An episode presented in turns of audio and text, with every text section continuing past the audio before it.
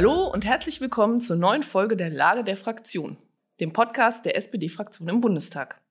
Ich bin Flora Wistorf, ich arbeite hier in der Kommunikationsabteilung. Da meine Kollegin Sophia Ostner leider erkrankt ist, bin ich heute allein am Start. Gute Besserung, Sophia. In dieser Woche widmen wir uns einem Thema, das wirklich alle jeden Tag betrifft. Öfters wahrscheinlich auch mal verärgert, der Verkehr. Denn am Donnerstag ist es endlich soweit. Der Bundestag beschließt das Gesetz, mit dem das Deutschlandticket finanziert wird. Anders genug für uns, nicht nur über das Ticket zu sprechen, mit dem man ab dem 1. Mai für 49 Euro durchs ganze Land fahren kann, sondern auch darüber, wie wir insgesamt die Verkehrswende schaffen, wie wir in dem Bereich die Klimaziele erreichen können und wie gut Verkehrsminister Wissing seinen Job macht. Darüber spreche ich heute mit Dorothee Martin. Sie ist verkehrspolitische Sprecherin der SPD-Bundestagsfraktion. Herzlich willkommen, Dorothee. Moin, freue mich hier zu sein. Dorothee, bevor wir jetzt hier so richtig tief einsteigen, wollen wir erstmal noch ein bisschen über dich reden. Erzähl uns doch mal, was unsere HörerInnen über dich wissen sollten. Ich bin Doro. Also eigentlich nehme ich alle Doro, insofern äh, gerne auch alle Hörerinnen und Hörer dann als Doro. Ich bin hier seit Mai 2020 Bundestagsabgeordnete, komme aus Hamburg, war vorher dort zehn Jahre lang im Hamburger Landtag, heißt bei uns Bürgerschaft. Und ich mache mein ganzes politisches Leben, was jetzt auch schon 25 Jahre dauert, ähm, Verkehrspolitik, Stadtentwicklung, Wirtschaftspolitik. Und wenn ich das so sagen kann, Verkehr, Mobilität ist meine große Leidenschaft. Ich brenne da wirklich für. Ich finde, es ist das spannendste politische Thema überhaupt. Das sagen vielleicht auch andere von ihren Bereichen. Und ich freue mich sehr, dass ich äh, bei der letzten Bundestagswahl den äh, Wahlkreis Hamburg-Nord-Alstertal zum ersten Mal nach 16 Jahren wieder direkt für die SPD gewonnen habe und ähm, seitdem als verkehrspolitische Sprecherin hier für die SPD-Fraktion in dieser Koalition arbeiten und gestalten darf. Und wieso gerade Verkehr? Wie kam es dazu? Jeder Mensch ist, sobald er nur morgens einen Schritt vor die Tür macht, ja Verkehrsteilnehmer und auch mobil. Und Verkehr ist einfach so elementar für Stadtgestaltung, für gleichwertige Lebensverhältnisse, Stadt, Land, für Klimaschutz, auch für Wirtschaft.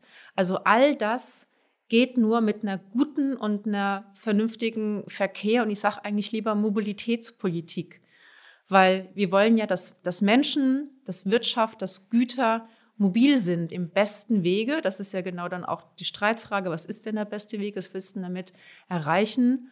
Und wie gesagt, du bist von morgens bis abends eigentlich Verkehrsteilnehmer, was ja dann auch Situationen manchmal ist, das erlebt man ja gerade mal so bei Social Media, bei Twitter, dass jeder auch Verkehrsexperte oder Verkehrsexpertin ist. Und Verkehr ist ein Thema, was jeden auch irgendwie interessiert weil er ja jeden Tag eine eigene Betroffenheit hat und wo jeder auch mitreden will. Und da wird es auch sehr schnell mal so ein bisschen emotional. Ähm, das ist aber auch das Schöne und Interessante an der Sache. Also ich finde das wirklich ganz, ganz großartig und man hat einfach so viele Möglichkeiten, auch wirklich Zukunft zu gestalten ähm, für alle Generationen. Das macht es auch gleichzeitig so komplex, aber darüber reden wir jetzt ja vielleicht auch hier im Podcast. Erzähl uns doch erstmal noch, wie, wie du dich denn fortbewegst. Ich bin jetzt als Hamburgerin auch ganz große Fahrerin und Freundin von Bus und Bahn. Ich habe vor mittlerweile fünf Jahren meinen äh, damaligen Firmenwagen war es noch äh, abgegeben und dachte auch so, ja, holst dir wieder ein neues Auto.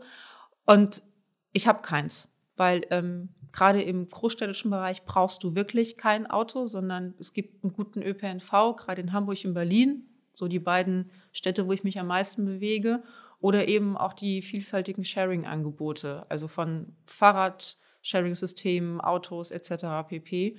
Und natürlich ähm, Hamburg-Berlin, die ICE-Strecke, die ich dann jede Sitzungswoche fahre, eine Stunde 45, funktioniert auch allermeistens ziemlich gut. Gibt ja bei der Bahn auch viele Herausforderungen. Aber ich muss sagen, ich komme allermeistens immer gut und auch pünktlich ans Ziel. Also wie gesagt, äh, Bus und Bahn sieht man mich am meisten. Fahrrad würde ich gerne ein bisschen mehr fahren. Ich gebe zu, ich bin eine Schönwetterfahrerin. Hast du eigentlich das 9-Euro-Ticket gekauft letztes Jahr? Natürlich, klar.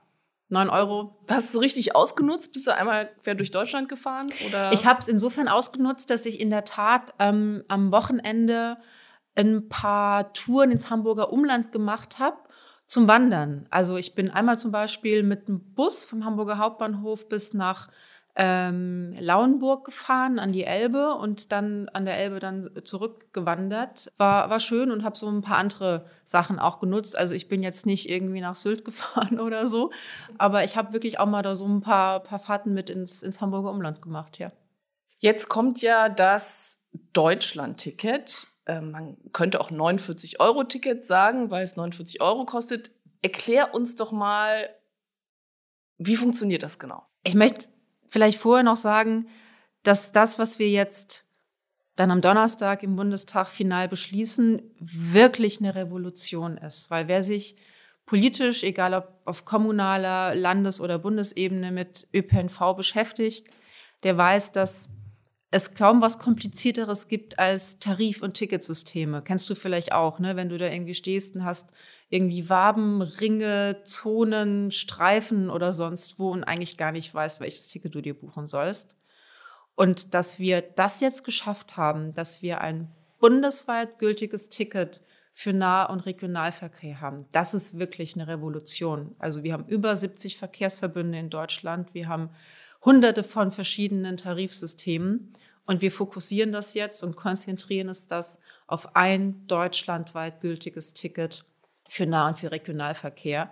Und ich sage immer, ich habe ja die Koalitionsverhandlungen mit äh, verhandeln dürfen für die SPD. Wenn einer von den drei Ampelparteien dieses Thema auf den Tisch gebracht hätte, lass uns doch mal so ein Ticket machen für ganz Deutschland, ne, von irgendwie Sylt an, an Starnberger See. Die Idee hätte keine drei Minuten irgendwie gehalten. Und daher ist das, was ja die Initialzündung mit dem 9-Euro-Ticket gab, dass wir das jetzt auch mit den Ländern zusammen und mit den Verkehrsverbünden geschafft haben. Und wir haben jetzt ja auch relativ lange gebraucht, um das alles final zu verhandeln. Das ist wirklich ein riesengroßer Schritt und ich bin davon überzeugt, das wird nochmal den ÖPNV und natürlich auch das Angebot ein ganz weites Stück voranbringen. Ab wann kann man das denn kaufen? Offizieller Verkaufsstart ist dann der 3. April.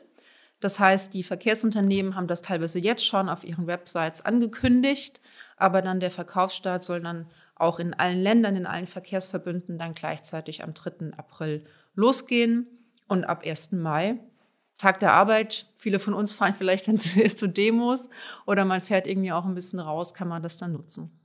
Und gibt es das nur digital? Es wird es in einer Übergangszeit auch noch als Papierticket geben. Das war uns als SPD auch sehr wichtig. Aber digital muss man auch erklären, das ist jetzt nicht, dass du unbedingt ein Smartphone dafür brauchst, sondern digital heißt auch, es wird eine Chipkarte geben, so wie jeder von uns eine, eine, eine EC-Karte hat oder eine Büchereikarte. Also auch das ist dann als digitales Ticket zu werten. Und in Papierform wird es das auch geben, dass man dann einen QR-Code bekommt. Hintergrund ist der, zum einen, wenn man ein normales Nutzerabo, Fitnessstudio oder wo auch immer abschließt, dann musst du auch einmal deine Kundendaten hergeben. Und wir müssen natürlich auch wissen, wo das Ticket dann auch verkauft oder gekauft wurde, weil kompliziertes System jetzt. Der Bund und die Länder geben ja auch Geld für das Ticket, quasi als Verlustausgleich für Ticketpreise, die jetzt noch höher sind. Und wir müssen natürlich auch wissen, welches Geld fließt dann in welches Bundesland zu diesem Verlustausgleich. Also deswegen auch ein digitales Ticket. Und weil wir natürlich uns damit auch erhoffen zu sehen, auf welchen Strecken wird denn wirklich ganz viel gefahren, auf welchen wird vielleicht weniger gefahren. Aber mit dem Deutschland-Ticket hört ja unsere Mobilitätspolitik im Nahverkehr nicht auf. Wir haben uns letztes Jahr schon auf den Weg gemacht, einen sogenannten Ausbau-Modernisierungspakt zwischen Bund und Ländern zu schließen, wo es vor allem darum geht, auch wirklich nochmal aufs Angebot zu gucken und auch ÖPNV in Deutschland überall gleich gut und auch gleich modern anzubieten. Und auch da hoffen wir uns eben durch die Daten, die wir dann bekommen, alles datenschutzkonform natürlich, auch nochmal gute Hinweise auf unsere zukünftige Mobilitätspolitik zu bekommen. Also ich erinnere mich, äh, mit dem 9-Euro-Ticket gab es manchmal auch Probleme. Ähm, die Züge waren sehr voll. Also ähm, wenn man hier ins Berliner Umland fahren wollte, ist man teilweise gar nicht mehr in den Zug reingekommen.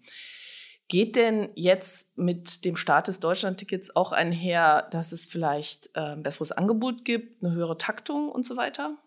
Das kann ich als Bundestagsabgeordnete leider nicht bestimmen, sondern das liegt natürlich auch noch immer noch und wird immer noch in den äh, Händen von den Ländern liegen und von den Verkehrsverbünden. Aber das ist eben, was du ansprichst, der zweite wichtige Punkt. Also eine attraktive Preisgestaltung muss einhergehen mit einem attraktiven Angebot. Oder umgekehrt gesagt, das ist ja so ein bisschen der Vorwurf, der manchmal gemacht wird. Ähm, naja, wenn der Bus nicht fährt, dann nutzt mir auch das günstigste Ticket nicht. Ist ja auch Wahrheit dran. Wir, wir haben aber auch gesehen, dass beim 9-Euro-Ticket gerade auch viel in ländlichen Regionen gefahren wurde. Also insofern ist das jetzt nicht nur, auch das Deutschland-Ticket, nicht nur ähm, ein Angebot für Großstädte oder für den städtischen Bereich. Aber wir sind eben auch gerade dabei, auch gleiche Standards dann aufzustellen in allen Bundesländern. Und wir als SPD haben uns auch gewünscht, das Wort hat es nicht in den Koalitionsvertrag geschafft, aber das ist das, worauf wir und worauf ich auch hinarbeite, dass wir jedem Menschen auch eine Art Mobilitätsgarantie geben können. Das heißt, du musst dich darauf verlassen können, dass alle halbe Stunde in ländlichen Bereichen, alle Viertelstunde zum Beispiel in städtischen Bereichen du ein Angebot des ÖPNV hast. Dafür geben wir den Ländern ja auch ziemlich viel Geld. Und wie wir da noch weiterkommen, und dann auch gemeinsame Standards haben. Das ist genau das Ziel dieses Ausbau- und Modernisierungspaktes.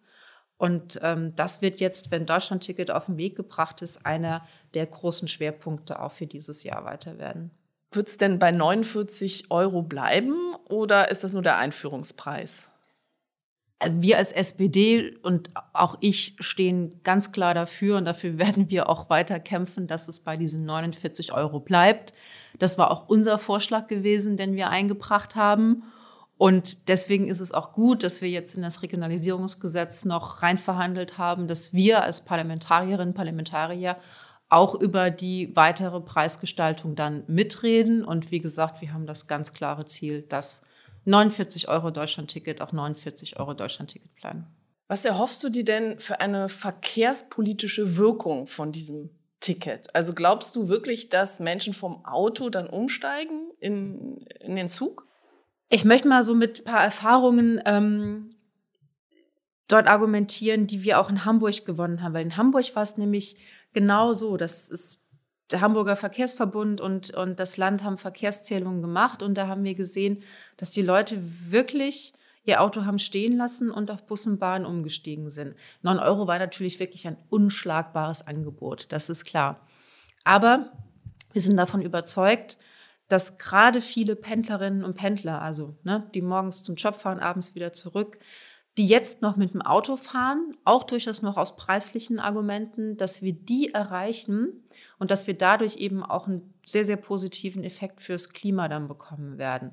Und die Zahlen sind ja auch schon kursiert. Also gerade Pendlerinnen und Pendler mit Monatsabos, sofern sie nicht irgendwie rabattiert sind durch einen Arbeitgeber, zahlen so um die 100 Euro im Moment. Das heißt, es ist schon wirklich eine deutliche Vergünstigung durch das 49-Euro-Ticket, was wir ja gerade auch nochmal mit einem Jobticket, mit einem Jobrabatt weiter runtergesetzt haben. Das heißt, wenn auch Arbeitgeber noch was dazugeben, dann können die Arbeitnehmerinnen und Arbeitnehmer für 34 Euro im Monat durch ganz Deutschland fahren. Das ist unschlagbar günstig. Und das ist eben auch das, wo wir sehr, sehr stark darauf setzen und auch damit rechnen, dass wir dann ein gutes Angebot vom Umstieg vom eigenen Auto in Bus und Bahn haben.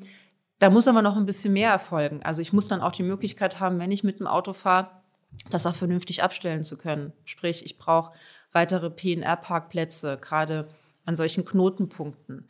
Das BMDV, Bundesverkehrsministerium, hat gerade ein Programm auferlegt, ein Förderprogramm nochmal für Fahrradparkhäuser auch an U- und S-Bahn-Stationen. Also Stichwort verknüpfte Mobilität, dass ich eben mit meinem einen Verkehrsmittel dann zur U, zur S-Bahn fahre, mit dem anderen Verkehrsmittel weiter.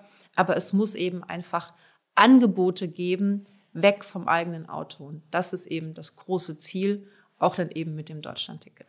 Ja, das ist ein, klingt nach einem guten Ziel. Ähm, wenn man sich die Fakten anguckt, ähm, die Deutschen lieben ihr Auto. Also in den letzten 15 Jahren ist die Zahl der zugelassenen Pkw um 20 Prozent gestiegen. Es gibt 48,7 Millionen zugelassene Pkw. Und äh, für 69 Prozent der Deutschen ist äh, ihr Auto wichtig oder unverzichtbar. Also ähm, das scheint doch recht schwierig zu sein, die Leute äh, von ihrem Auto wegzukriegen. Ähm, Glaubst du, das reicht aus, so ein Deutschland-Ticket zu machen? Da müssen wir nicht noch viel mehr machen? Muss vielleicht auch das Autofahren noch unattraktiver gemacht werden und teurer, zum Beispiel mit Parkgebühren oder so? Wir brauchen zum einen ja eine Mobilitätswende. Das ist das eben beschriebene. Ich brauche ein gutes Angebot, um die Leute vom Auto in Bus und Bahn, ÖPNV zu kriegen.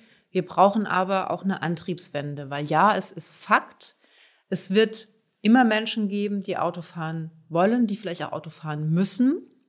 Und es wird auch immer Regionen in Deutschland geben, auch wenn ich ein besseres ÖPNV-Angebot habe, wo man eben doch aufs Auto angewiesen ist. Um es mal zu vergleichen, ich wohne jetzt seit 26 Jahren in Hamburg, bin aber aufgewachsen im sehr kleinen Dorf im Pfälzerwald. Ich war gerade vorletzte Woche bei meinen Eltern. Also das ist noch ein anderer Schnack ne, zum Thema auch ÖPNV und Bus und Bahn. Meine Freunde dort fahren Auto, die werden es wahrscheinlich auch weiter tun. Da muss aber das Ziel sein, Stichwort Antriebswende, mehr auf auch umweltfreundliche Antriebe zu setzen, Stichwort Elektromobilität. Das Auto teurer zu machen, jetzt bin ich mal Sozialdemokratin, muss ich mich immer fragen, wen treffe ich denn wirklich damit? Und wir argumentieren ja immer gerne mit dem Beispiel, der Krankenschwester, die halt morgens um fünf eben auch zum Schichtbeginn im Krankenhaus X ähm, auch dorthin kommen muss. So, und das muss auch für solche Personengruppen, für die wir ja auch vor allem als Sozialdemokratinnen stehen, dann auch noch erschwinglich sein. Und das ist dann eben auch die Frage, wen treffe ich damit? Es gibt ja auch viele Diskussionen dann über Dienstwagenprivileg, über Dieselprivilege etc. pp. Ich finde das immer schwierig, sondern ganz klar ist meine Antwort, von der Angebotsseite zu gucken und auch eine sehr spezielle Förderung dann anzubieten. Ich möchte mal ein Beispiel geben. Auch die E-Auto-Förderung, die wir jetzt ja umgestaltet haben, auch als äh, Bestandteil ja im Koalitionsvertrag so festgehalten, wo wir ganz bewusst gesagt haben, wir ziehen da jetzt auch eine Grenze ein. Sag mal, die teuren Luxusautos in Anführungszeichen, die oft als Dienstwagen genommen werden, die möchten wir nicht weiter unterstützen mit dieser E-Auto-Prämie, sondern es soll eben bewusst auch auf Autos mit einem Listenpreis deutlich drunter gelegt werden. Und auch dort gibt es ja eine große Entwicklung. Und die Grundfrage ist, muss ich Autofahren noch irgendwie unattraktiver machen oder verteuern? Sind wir auch schnell bei dem äh, Stichwort Tempo 130, wenn man das als unattraktiv bezeichnen kann. Das ist auch ein Dauerbrenner, hatten wir heute gerade auch wieder im Verkehrsausschuss diskutiert. Wir haben das immer aus, einer Sicherheits-, aus einem Sicherheitsaspekt auch gesehen, weil es ganz klar ist, ne, je langsamer du fährst, desto sicherer hast du auch einen Verkehrsfluss. Das ist etwas, wo wir als SPD eine klare Haltung dazu haben. Im Koalitionsvertrag hat sich das nicht wiedergefunden. Insofern glaube ich, gibt es auch noch deutlich andere Maßnahmen, über die man diskutieren kann und sollte. Aber das Thema ist, glaube ich, etwas, was wir nicht so festgehalten haben und ich sehe im Moment dafür auch keine Realisierungsmöglichkeit. Tempo 120 wollte ich später nochmal drauf zu sprechen kommen, wenn wir über Klimaschutz äh, sprechen. Da ist das ja auch ein großes Thema. Ähm, jetzt haben wir über äh, Autos und den Regionalverkehr gesprochen, die Öffis sozusagen. Jetzt gibt es ja noch die Deutsche Bahn. Ja, da sind ja auch nicht alle so wahnsinnig zufrieden mit. Die ist sehr unpünktlich, die Deutsche Bahn. Ähm, es gibt äh, auch eine marode Infrastruktur. Was sind da die größten Baustellen? Was muss da angepackt werden? Wir haben eine Situation bei der ganzen Infrastruktur in Deutschland, aber eben auch bei der Bahninfrastruktur, dass die völlig veraltet ist und dass die letzten Jahre viel zu wenig Geld in die Sanierung und Instandsetzung der Infrastruktur gesteckt wurde. Es ist bei Autobahnen so. Wir haben im Dezember 2021 ad hoc äh, in NRW bei Lüdenscheid eine ganze Brücke sperren müssen, die A45, weil die sonst fast zusammengebrochen wäre. Und dieses marode, marode System haben wir leider auch auf der Schiene. Kann man sagen, ähm, schönen Dank an zwölf Jahre CSU-Verkehrsminister. Und das ist jetzt eben das, wo wir eine Entwicklung haben, dass die Menschen auch jetzt ganz klar erkennbar nach Corona wieder zur Bahn zurückgegangen sind. Also die Leute wollen Bahn fahren, was mich ja freut. Die Unternehmen wollen auch ihre Güter auf der Bahn transportieren, aber es ist eben oft nicht möglich, weil wir ein System haben, das eben nicht mit diesen wachsenden Personen Güterzahlen, mit den Bedarfen eben dann mitgewachsen ist. Und das fällt uns gerade auf die Füße, respektive jeder, auch jeder meiner Kollegen, kommt auf mich, auf mich zu und erzählt mir gerade seine Story, die er wieder mit der Bahn erlebt hat, wo er stehen geblieben ist, wie viel Verspätung er hatte. Das heißt, Prio 1 ist, wir müssen jetzt wirklich, wirklich die Bahn und die Bahninfrastruktur sanieren. Dafür haben wir uns auch viel vorgenommen. Dafür ähm, hat die Bahn auch ein Konzept vorgelegt, wie man, das heißt, vom hochbelastenden zum Hochleistungsnetz kommt, wie auch diese ganzen Baumaßnahmen ganz anders organisiert werden. Also man kennt es vielleicht, dann hast du mal ein Vierteljahr Sperrung, weil gerade ein Gleis gemacht wird, und hast ein Vierteljahr Sperrung, weil der Bahnhof gemacht wird. Das alles soll zusammengefasst werden äh, in großen Korridoren, die saniert werden. Das wird in Teilen dann auch für uns Bahnfahrerinnen auch mal zu Streckensperrungen führen. Aber danach, und das gibt diesen Plan, jetzt bis in die 2030er Jahre muss das Bahnnetz saniert sein. Das ist eine große Aufgabe. Das kostet viel, viel Geld. Wir stehen jetzt ja gerade vor den Haushaltsberatungen 2024. Aber jeder, der eben weiß durch persönliche Erfahrung auch, ähm, wie der aktuelle Zustand ist, den hoffe ich als Unterstützer, Unterstützerin zu gewinnen, dass wir dort jetzt wirklich loslegen können mit einer ganz umfassenden Sanierung. Und um mal das Wort der ehemaligen Kanzlerin zu benutzen, ist es auch wirklich alternativlos. Wie viele Milliarden, denkst du, werden da angebracht? es schwirren ja schon, schon Zahlen quasi in der, in der Presselandschaft rum. Ich möchte jetzt keine Zahl nennen, weil ich glaube, keine Zahl kann da jetzt richtig oder falsch sein. Und das eine ist, das Geld, was ich da reingebe, was wir wirklich brauchen. Das andere ist wirklich in der Umsetzung schneller und besser zu werden. Und ich habe ja gerade beschrieben, bislang war das immer so ein Stückwerk gewesen. Mal hier ein bisschen, mal da ein bisschen. Das hat nie richtig funktioniert. Das liegt auch an Strukturen der Bahn selbst. Deswegen haben wir uns ja auch auf den Weg gemacht, hart verhandelt auch in den Koalitionsverhandlungen, dass wir aus der Bahn eine gemein nutz gemeinwohlorientierte Infrastrukturgesellschaft machen. Das heißt, die beiden verantwortlichen Konzernteile zusammenlegen und eben sagen, ihr müsst jetzt nicht mehr die Gewinne einfahren, die abführen, sondern es ist gemeinwohlorientiert. Und dadurch muss auch die Bahn und diese ganzen Sanierungs- und Baumaßnahmen schneller werden und besser werden. Und natürlich haben wir die Aufgabe, das Geld dann zu besorgen. Und die Bahn hat die Aufgabe, dann es auch wirklich zu verbuddeln und zu, zu verbauen. Also eine, eins gehört zum anderen untrennbar dazu. Du sprachst gerade von der Infrastruktur, vom schnelleren äh, Ausbau der Sanierung äh, der Bahninfrastruktur. Es gibt ja die Debatte darüber, was muss jetzt prioritär ganz schnell ausgebaut werden. Da sagen viele, es soll die Schiene sein. Der Verkehrsminister ist auch der Meinung, es müssten neue Straßen gebaut werden. Auch da müsse es ganz schnell gehen und ähm, das müsse auch äh, wirklich der Schwerpunkt sein. Was ist da deine Position? Ich möchte mal ganz knapp beantworten. Wenn man alles beschleunigt, beschleunigt man nichts.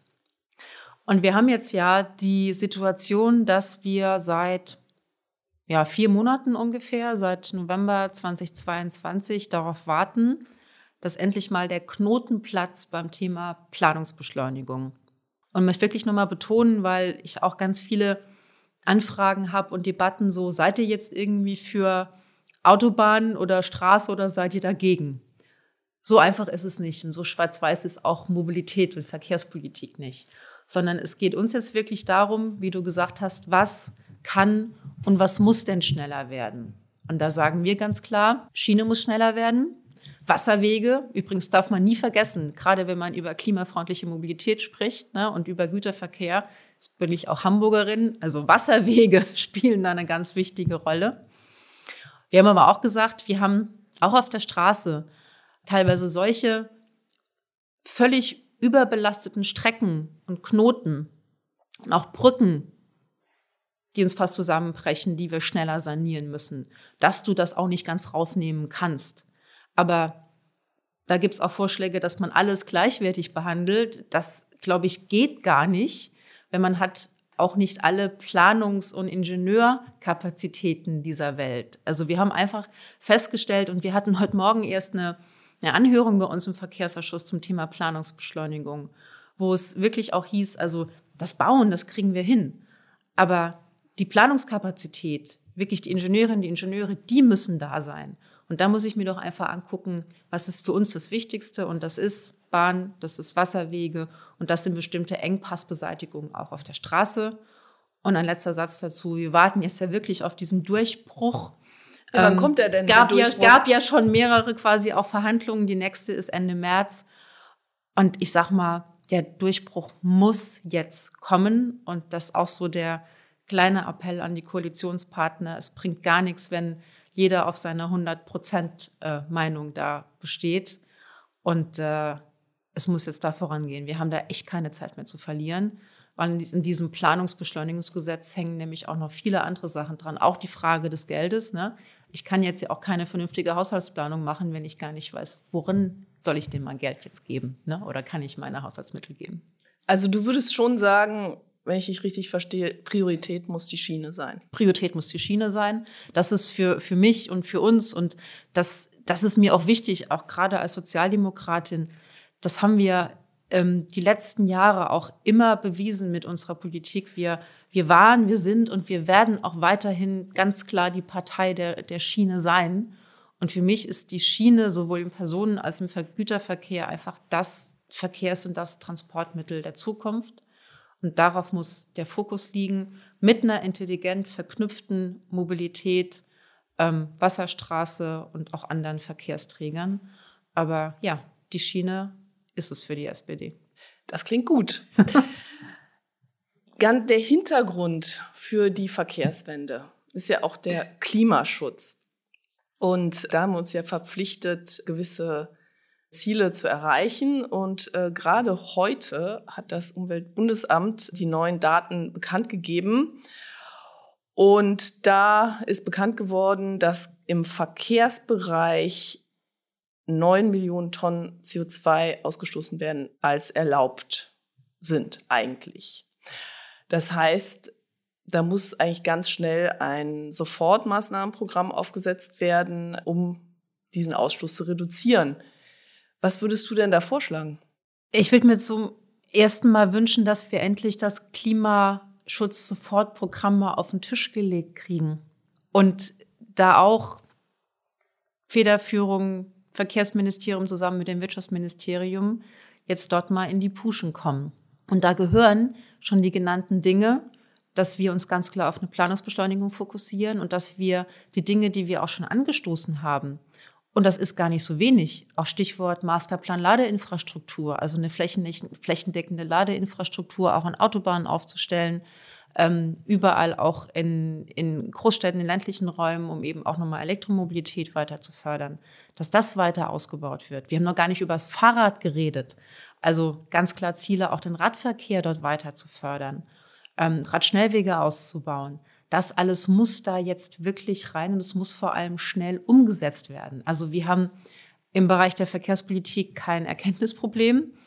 Ich würde noch nicht mal sagen, dass wir ein, ein Planungs- oder Ideenproblem haben. Wir haben schlicht und einfach ein Umsetzungsproblem. Und es ist Verkehrspolitik nicht so, auch beim Thema Gebäude, also Gebäude und Verkehr sind ja immer noch diejenigen, die sich am meisten anstrengen müssen, dass ich von heute auf morgen den Hebel umlegen kann, den Schalter umlegen kann. Und daher haben mich auch die von dir eben angesprochenen Zahlen heute Morgen nicht überrascht. Aber es zeigt eben jetzt wirklich nochmal, jetzt wirklich mit der Umsetzung in die Puschen kommen. Und das können schon kleinere Maßnahmen sein. Ich glaube, das Deutschland-Ticket wird jetzt eine große Maßnahme sein, die dann aber auch nächstes Jahr wirklich Wirkung erzielen müssen.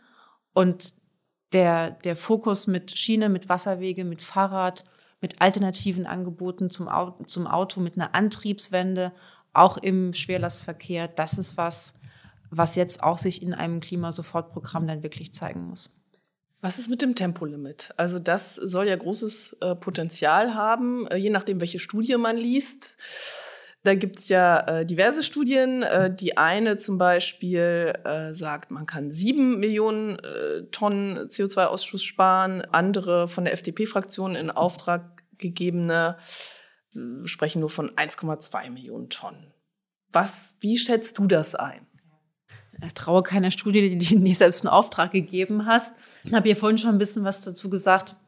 Der Beschluss, den wir auch als SPD vor einigen Jahren schon mal äh, gefasst haben, der hat das Tempolimit vor allem aus Gründen der Verkehrssicherheit, also auch Stichwort Vision Zero, keine Verkehrstoten.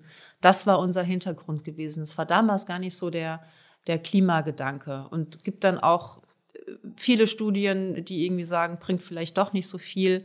Also ich bin persönlich davon überzeugt, ein Tempolimit würde helfen, weil also jede Tonne eingespartes CO2 ne, hilft, ähm, auch um Klimaziele zu erreichen. Glaube aber auch, wir müssen uns der aktuellen politischen Realität dann stellen. Es hat es nicht in den Koalitionsvertrag gefunden. Trotzdem finde ich es richtig, dass wir als SPD auch weiterhin sagen, es ist eine vernünftige Maßnahme aus diesen beiden Gründen. Aber würde mir auch dann wünschen, dass wir die Diskussion nicht zu sehr darauf fokussieren. Wie gesagt, da gibt es äh, links und rechts noch weitere Maßnahmen in der Verkehrspolitik. Verkehrsvermeidung, also wie kriege ich einfach weniger Autos auf die Straße, die die wichtigeren sind. Aber ja, es ist eben immer ein Thema, was die Gemüter auch erhitzt und worüber man auch gerne diskutieren kann. Wie schätzt du eigentlich die Rolle von E-Fuels ein? Also vielleicht kannst du unseren ZuhörerInnen erst noch mal kurz erklären, was das ist und ja, warum das gerade in der aktuellen Debatte auch so eine gewisse Rolle spielt und was da unsere Position zu ist. E-Fuels. Mit Hilfe von Strom aus erneuerbaren Energien, Wasser und CO2 aus der Luft hergestellt, als synthetische Kraftstoffe. Und E-Fuels sind, ich würde es mal so sagen, eine Art Religion geworden die letzten Wochen im Bereich der Verkehrspolitik. Also als vermeintlich klimaneutrale Kraftstoffe, wobei klimaneutral denn eben nur, wenn sie aus erneuerbaren Energien hergestellt werden. Also, ne? aber für uns ist die Grundfrage, was bringen E-Fuels denn wirklich, um Verkehr klimaneutral zu machen, um Autoverkehr klimaneutral zu machen? So. Und jeder hat mitbekommen, den Streit oder die Diskussion vielmehr, die wir in den letzten Wochen da haben, auch rund um das schon beschlossene Aus des Verbrennungsmotors ab 2035. Wir haben im Koalitionsvertrag einen sehr deutlichen Passus, dass wir außerhalb der bestehenden Flottengrenzwerte eben. Was, ein, was heißt das genau? Außerhalb der bestehenden Flottengrenzwerte heißt quasi außerhalb der bestehenden Regulierungen für Pkw, für Lkw, also mal ein Beispiel zu nennen, das Feuerwehrauto, das äh, Kranken, Krankentransportauto, äh, die landwirtschaftliche Maschine, dass wir da eben Lösungen suchen, dass ähm, die mit E-Fuels betankt werden können, quasi auch in Zukunft und auch quasi bei Neuzulassungen. Dass jetzt das nochmal komplett aufgemacht werden soll, das finden wir sehr schwierig, weil wir haben quasi den Ausstieg aus dem Verbrennungsmotor schon so beschlossen. Und alle Wissenschaftler ähm, und übrigens auch die Automobilkonzerne sagen, dass das keine zukunftsfähige Technologie ist für Neuzulassungen. Die Industrie hat sich übrigens schon lange vor politischen Entscheidungen auf den Weg gemacht, ganz klar Richtung reinem Elektroantrieb. Und wenn man sich das anschaut, wie viel Energie die Herstellung von E-Fuels benötigt, wie niedrig der Wirkungsgrad ist, auch wie begrenzt die Verfügbarkeit ist, auch in der Prognose, dann bin ich davon überzeugt, dass die Debatte auch bei E-Fuels und Autos einfach eine große Phantom Phantomdebatte ist. Wir brauchen E-Fuels aber zum Beispiel in der Luftfahrt. Wir brauchen E-Fuels im Schiffverkehr. Das ist dort eine Möglichkeit, alternative Antriebe für die Zukunft zu entwickeln und auch einzusetzen. Aber wirklich großflächig im Bereich des Pkw, da sehe ich im Moment einfach keinerlei Kapazität. Die Preisdebatte ist noch eine andere.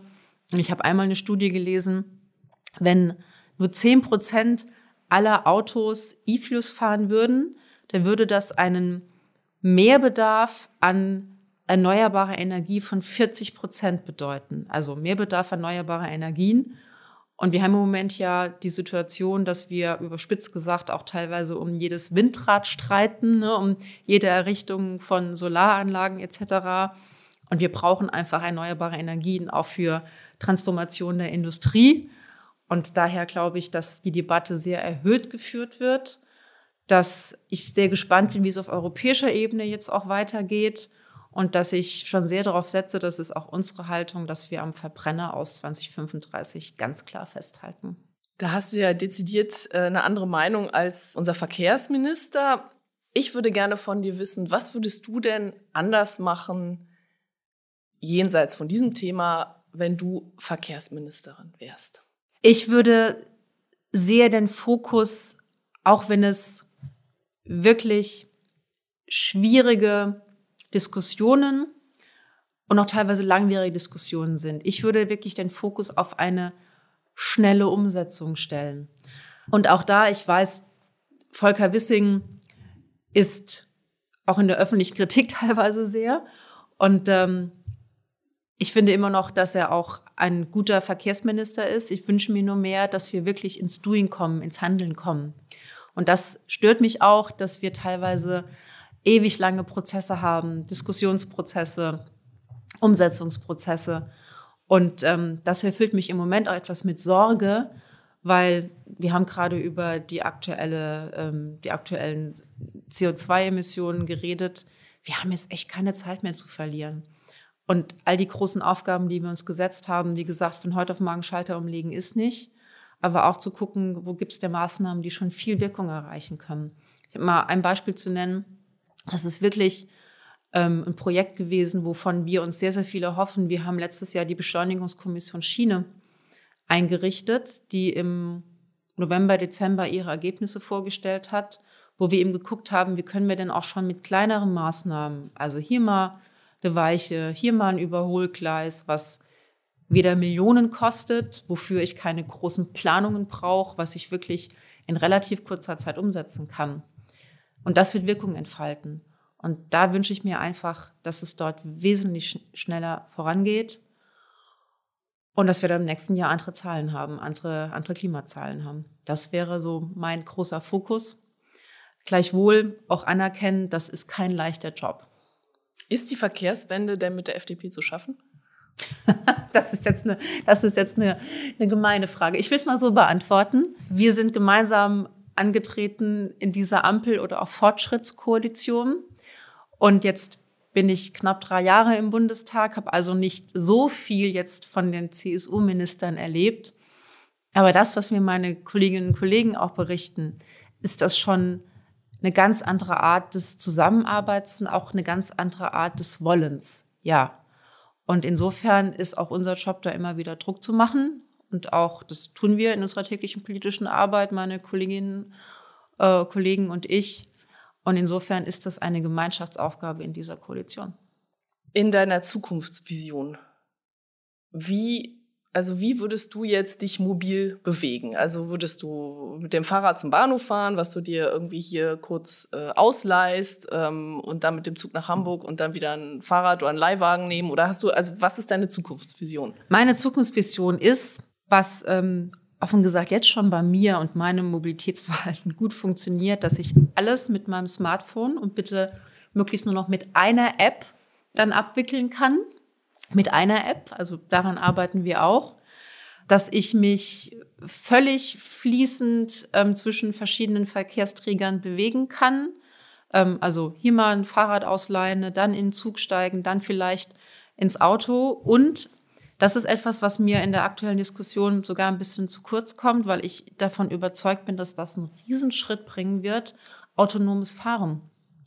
Das ist jetzt nicht Science Fiction, was wir erst in 50 Jahren vielleicht sehen werden. Es gibt jetzt erste Städte, wo ähm, dieses Jahr und nächstes Jahr die ersten autonom fahrenden Autos ähm, im Rahmen von ÖPNV getestet werden. Die Bahn hat da was auf den Weg gebracht. In Hamburg wird es was geben, auch in anderen Städten wird es was geben. Gerade wenn ich diesen Bereich des autonomen Fahrens auch als Teil des ÖPNV dann noch integriere, wird es noch mal ganz andere Möglichkeiten geben. Also ich bin davon überzeugt, in Zukunft wird dank Digitalisierung auch Mobilität wesentlich einfacher werden.